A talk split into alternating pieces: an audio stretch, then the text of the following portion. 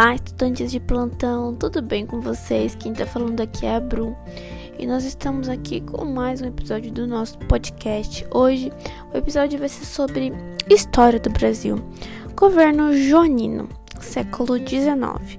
Mas antes, convido você a me conhecer lá no Instagram, nossa página do Focus Bru. Tem YouTube também, tá? Com bastante conteúdo, bastante dica, bastante coisa bem legal.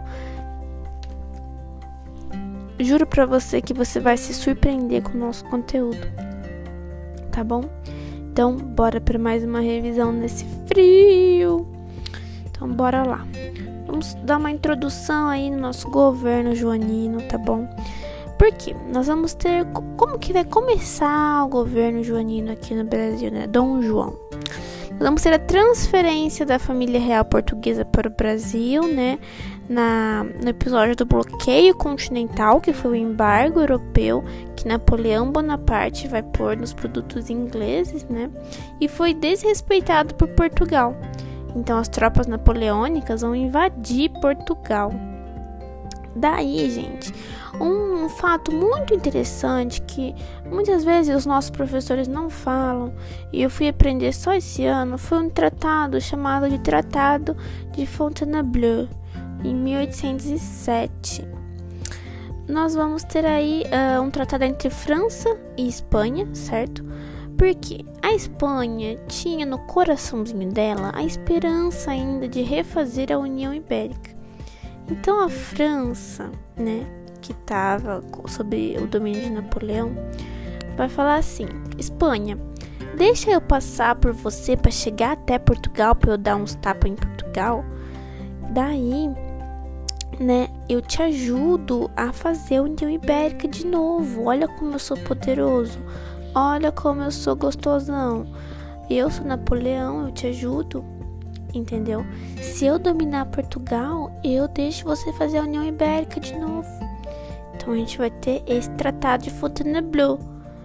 Porém, né, quando Napoleão chega em Portugal, Portugal que não é nada bobo, bobo já fez aí um acordo também com a Inglaterra, né?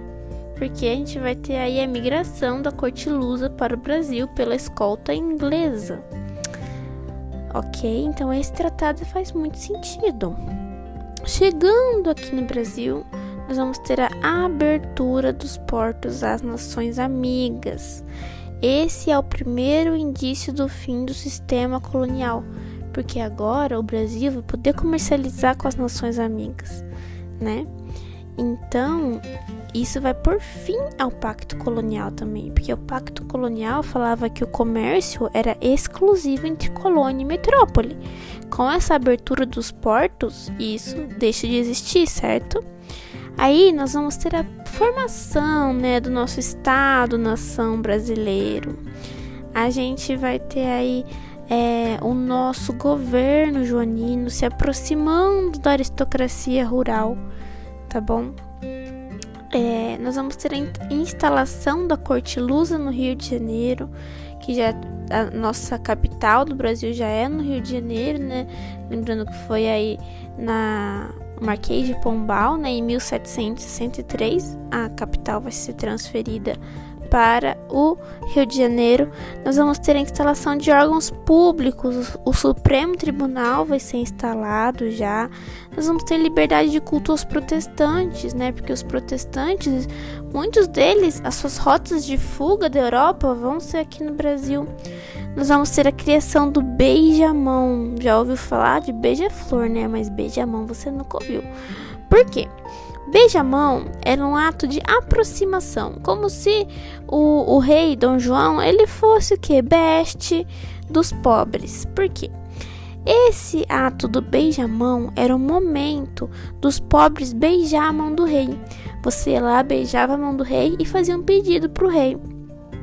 Então, algumas melhorias eram atendidas. Era um ato aí do rei se aproximar dos pobres, né? De fazer essa essa, esse merchandising aí. Nós vamos ter liberação para instalação de manufaturas, né? Porque lembra que a Maria Louca tinha acabado com a industrialização, né? Com o pouco de industrialização que o Marquês de Pombal tinha aberto pra gente. Então agora nós vamos ter liberação da manufatura, a gente vai ter a criação da Casa da Moeda e do Banco do Brasil. Nós vamos ter a criação da Junta Geral de Comércio, que vai aí é, ser um órgão público para fazer a gestão dos comércios, né, para liberar a abertura de comércios, para ver o abastecimento, o estoque. Então a Junta Geral do Comércio vai cuidar dessa parte. Nós vamos ter os tratados de 1810, que falava o quê? De comércio e navegação, né? Porque as tarifas para qualquer pessoa, né, qualquer país que quisesse comercializar com o Brasil, com Portugal, pagaria 24% de imposto. E para a Inglaterra, para os ingleses seria apenas 14% de, de, de imposto. E a gente vai ter o tratado de paz e amizade também. Porque daí em troca a gente vai ter ajuda militar inglesa caso o Brasil tenha alguma invasão, né? Porque o governo joanino tava com, com o cu fechadinho que nem passava o sinal do Wi-Fi. Por causa do, do Napoleão, né? Eles estavam morrendo de medo. Aí, gente, falando um pouquinho de cultura aí para nossa prova de linguagens, a gente vai ter uma cultura que vai transmitir uma imagem boa do Brasil, né? Afinal de contas, a, a corte portuguesa tá toda aqui no Brasil, então a gente tem que passar uma imagem boa do Brasil, né?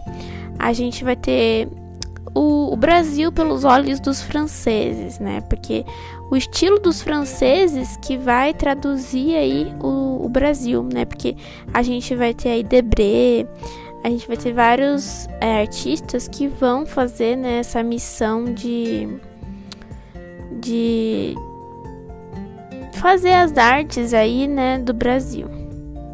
Nós vamos ter a construção do Jardim Botânico, nós vamos ter o teatro, biblioteca, nós vamos ter a fundação da Escola de Medicina, que hoje em dia é o FRJ, se eu não me engano. Então, nós vamos ter aí todo esse processo de desenvolvimento do Brasil e construção dele, né, como Estado-nação. A política externa agora vai ser muito importante, que nós vamos ter a elevação do Brasil a Reino Unido de Portugal. É o primeiro passo para a independência, porque agora o Brasil não é colônia, ele é Reino Unido de Portugal. A gente vai ter a criação de um Império Luso Brasileiro. Paralelo a isso, nós vamos ter a participação de Portugal no Congresso de Viena, né, pós-Revolução Francesa, aí para redefinir o mapa da Europa, vai fazer com que Portugal recupere algumas terras europeias que ele tinha perdido.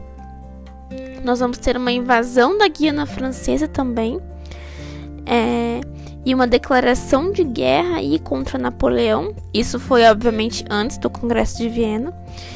E daí a gente vai ter recuperação de terras, aí a guerra é cancelada.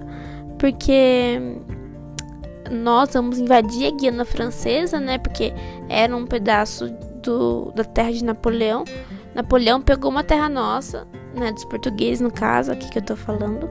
E Napoleão falou assim, né? Você sai da minha terra, eu devolvo sua terra. Daí, como eles devolveram a terra, né, com a Revolução Francesa, aí a Guiana foi é, devolvida. A gente saiu de lá. Nós vamos ter a Revolução do Porto também, que foi lá em Portugal, né? Então, essa revolução estava é, tendo ali em Portugal, né, difusão de ideais iluministas, a gente vai ter a manutenção das famílias de Bragança também. E o governo português né, vai estar na mão de um lord inglês. Porque a família real veio para cá, então um lord ficou no poder. Então, os deputados ali, o pessoal da elite, não quer que um lord fique né, no poder. Então, eles vão querer o regresso de Dom João VI eles vão querer recolonizar o Brasil e vai querer criar aí uma monarquia constitucional. E daí, infelizmente, isso obrigou a família Bragança a voltar. E daí, Dom Pedro, né, vai ficar como regente aqui e vai dar início ao nosso processo de independência, né?